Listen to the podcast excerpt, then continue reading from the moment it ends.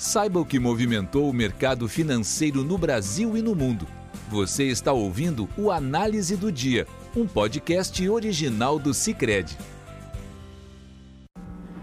Olá pessoal, muito obrigado por estarem nos ouvindo. Aqui quem fala é o Lucas Romerdin, analista econômico do Cicred. E hoje, no dia 13 de janeiro de 2021, vamos falar a respeito do cenário econômico nos Estados Unidos e do resultado do setor de serviços no Brasil.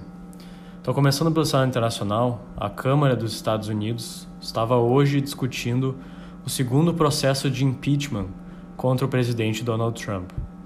A abertura destes dois processos responderia à visão dos deputados de que o presidente dos Estados Unidos teria incitado a violência no Congresso americano ocorrida na semana passada e que, portanto, deveria passar por esse processo de impeachment. Segundo reporta a imprensa dos Estados Unidos, a Câmara ela já teria os votos necessários para aprovar o pedido de impeachment, mas a evolução do processo no Senado, que tem maioria republicana, ainda era incerta. A votação da Câmara era esperada para 5 horas da tarde, e embora, segundo reportam alguns analistas, o evento não gerasse grande efeito no mercado hoje, ele era acompanhado pelos investidores e gerava um sentimento de certa cautela entre eles. Teve mais efeito no dia de hoje no mercado o dado de inflação ao consumidor, divulgado hoje pela manhã. Com um avanço em linha com o esperado pelo mercado de 0,1% de variação no mês, o indicador acabou suavizando a visão de alguns investidores de que o Banco Central dos Estados Unidos pudesse vir a elevar a taxa de juros antes do esperado. Essa visão né, de uma possível elevação antecipada da taxa de juros havia ganhado força nas últimas semanas em função da expectativa de um novo pacote fiscal nos Estados Unidos, o que impulsionaria a atividade e, por consequência, os preços. Nesse contexto, nos Estados Unidos, às 4 horas da tarde, a cautela dos investidores quanto ao processo de impeachment e a evolução do vírus levava o dólar a se fortalecer frente a outras moedas fortes, enquanto o resultado do indicador de inflação trazia os juros dos títulos públicos norte-americanos para baixo. Já os principais índices acionários subiam, com o Dow Jones avançando 0,15%, o S&P 500 subindo 0,35% e o Nasdaq avançando 0,57%. Na Europa, os resultados no dia de hoje foram mistos. Dividiu entre os investidores o espaço entre a preocupação com a evolução do vírus no continente e a divulgação de alguns indicadores econômicos. Hoje, a presidente do Banco Central Europeu, Christine Lagarde, afirmou que a nova rodada de lockdown na Europa deve permanecer até pelo menos o final do primeiro trimestre o que seria um cenário que ele já estaria contemplando nas projeções do Banco Central Europeu. E ela também destacou que existia uma certa preocupação com uma possível ineficiência no programa de vacinação. Então, esse lado deu um tom mais negativo para o dia, dando um tom mais positivo, a gente teve a divulgação do dado da indústria da zona do euro, que mostrou um avanço de 2,5% em novembro em relação a outubro ficando bem acima do que esperava o mercado, que era um avanço de 0,2%.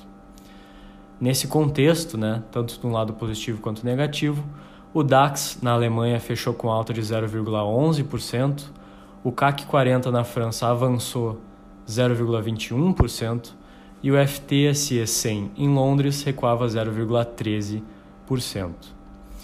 No Brasil, o dia do mercado foi negativo, em meio à divulgação de alguns indicadores econômicos e à persistência de algumas incertezas no cenário. Então, começando pelo resultado do setor de serviços, em novembro, ele mostrou um avanço de 2,6% em relação ao mês anterior e ficou acima, bem acima do que esperava o mercado, um avanço de 1,2%. Esse resultado no mês foi puxado pelo setor de serviços prestados às famílias e também pelos serviços de transporte aéreo, que, embora tenham mostrado uma recuperação no mês de novembro, ainda estão longe de recuperar o nível que eles tinham antes do Covid-19. A nossa expectativa é que o setor continue a se expandir nos próximos meses, mas ele ainda deve manter o nível abaixo do de, fe do de fevereiro devido à pandemia, é, com algumas cidades ainda voltando a reimpor novas medidas de restrição à mobilidade. De qualquer maneira, os resultados da pesquisa de serviços de novembro e da indústria colocam um viés de alta na nossa projeção para o PIB para o quarto trimestre, que atualmente é de um avanço de 1,7% em relação ao terceiro trimestre.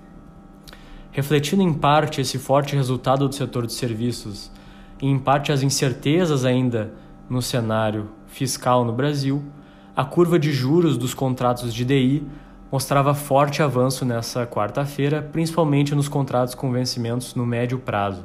O contrato com vencimento em janeiro de 2022 tinha um aumento de sua taxa de retorno em 14 pontos base, sendo cotada a 3,23%, enquanto o contrato com vencimento em 2027 tinha um aumento de 17 pontos base na sua taxa de retorno, sendo cotada a 7,28%. Em relação ao câmbio, a cotação do real frente ao dólar mostrava certa oscilação no dia de hoje, em meio a captações externas de algumas empresas nacionais e preocupação com a incerteza fiscal e o processo de vacinação. Às 4 horas da tarde, o dólar era cotado a R$ 5,30, o que representava uma queda de 0,28% em relação ao fechamento de ontem. Já o Ibovespa recuava 1,43% nessa quarta-feira e era cotado a 122.214 pontos às 4 horas da tarde. Esse movimento respondia à perspectiva de um cenário mais negativo eh, entre os investidores, com uma incerteza com relação à trajetória fiscal do país, o início do processo de vacinação e o resultado da eleição presidencial do Congresso. Com isso, a gente encerra o nosso podcast de hoje. Obrigado por estarem nos ouvindo. Até amanhã. Você ouviu o Análise do Dia, um podcast original do Cicred. Até a próxima!